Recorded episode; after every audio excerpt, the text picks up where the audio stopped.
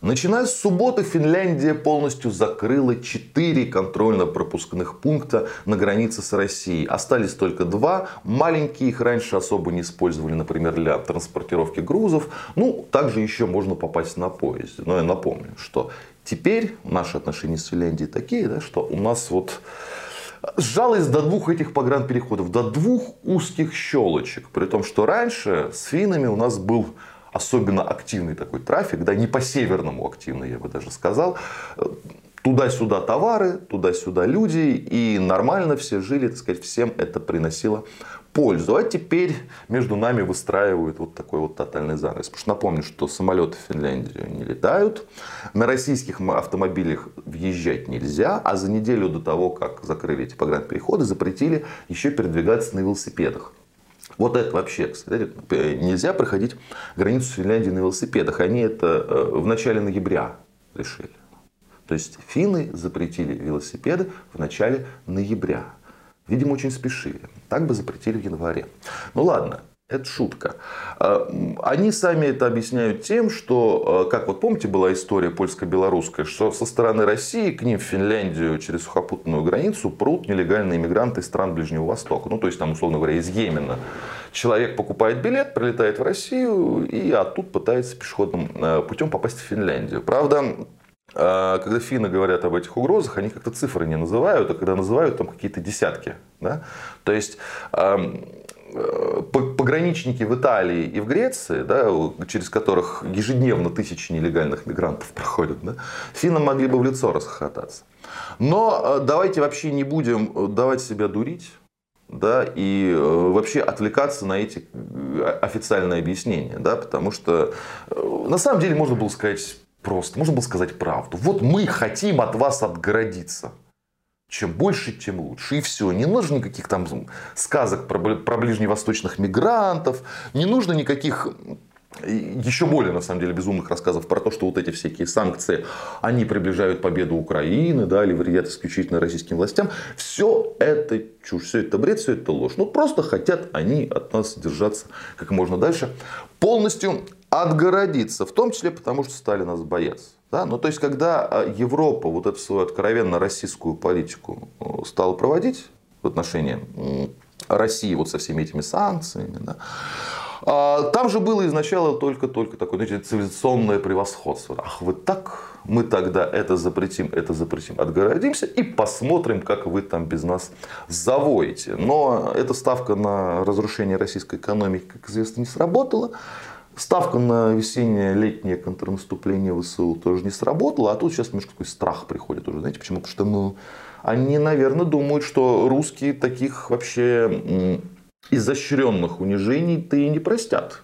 И они, наверное, правы, прощать не стоит. Но вот, э, мне кажется, лучшая иллюстрация вот этого вот всего – это Европарламент, принимающий резолюции о том, что изъятие личных вещей у граждан России, вот как они там, Еврокомиссия долго думала, можно ли изымать или не изымать автомобили, смартфоны и так далее. Да? И вот Европарламент принял резолюцию, что это, конечно, нарушает права человека. Что вот эту вот практику раздевания русских надо все-таки как-то свернуть. И это удивительная история, потому что Европарламент, он гораздо более антироссийский был и есть, чем даже Еврокомиссия, чем национальные власти страны ЕС, если Прибалтов, конечно, только не брать. Да, но даже тут он понял, что это какой-то трендец. Хотя трендец это в принципе то, что вот там в высоких кабинетах обсуждают вот то, что фин или немец может у русского смартфон отнять автомобиль. Это нормально или нет? Ну вот, то есть вот такая вот иллюстрация жизни. И понятно, что там они вот когда одни люди какую-нибудь такую вот ксенофобию изощренную придумывают в высоких кабинетах, на местах пониже, где люди попроще, там более изощренно это все. Ну, то есть, знаете, там, это вот не про Финляндию, а вот, куча историй из Латвии. Вот эти вот э, культурные, цивилизационные европейцы, которые типа верят в права человека, да, которые вот э, срезают пуговицы из деревянной одежды. Ну, то есть, там, экспорт древесины из ЕС в Россию запрещен, вы купили там кофту или куртку, Пуговицы деревянные, на таможне их просто срезали, да, можете выбрасывать. В Латвии были случаи, когда детей в детском саду заставали приседать за русские слова. Да? То есть русское слово сказал ребенок, 10 приседаний. Ну, то, что Европа в отношении русских э, россиян проводит откровенно просто, ну, так, прямо сказать, российскую политику, да, вульгарно российскую политику, это для меня давно уже как бы, ну, факт. Это все видят. И, в общем-то, мы идем к тому, что откуда-то оттуда, со стороны ЕС, да, вот прям, видимо, через колючую проволоку в наши русские сугробы будут перебрасывать древних старух да, за то, что они не выучили латышский язык и хранили где-нибудь у себя в серванте комсомольские значки. Вот мы к этому идем. Вот к этой ситуации для понимания. И то, о чем я уже говорил, и то, э, что я буду повторять, пока могу. Да? Э, России, российским властям нужно учредить некую электронную карту русского чтобы отделять своих от чужих потом. То есть, эта карта, например, у поляков есть. Но вот она ничего не дает. То есть, вернее, она дает все, что угодно, что ты решаешь. Да? Но изначально она ничего не дает. Но потом, если есть этот механизм, да, можно принимать любые законы оперативно, чтобы отличить наших да, вот, людей из неполных семей. Да, то есть людей, которые так или иначе связаны с Россией, которые вот этот весь ужас, хаос вообще не поддерживаются, являются это, э, его жертвами, их надо как-то вот отличать. Да? Ну, то, чтобы человек мог условно эту карту русского оформить, чтобы латышское или финское правительство да, через интернет об этом вообще ничего не знал. Просто чтобы было. Потому что говорю, «А идти, идет это все ну, в нехорошую сторону, и лучше перебдеть, чем недобдеть.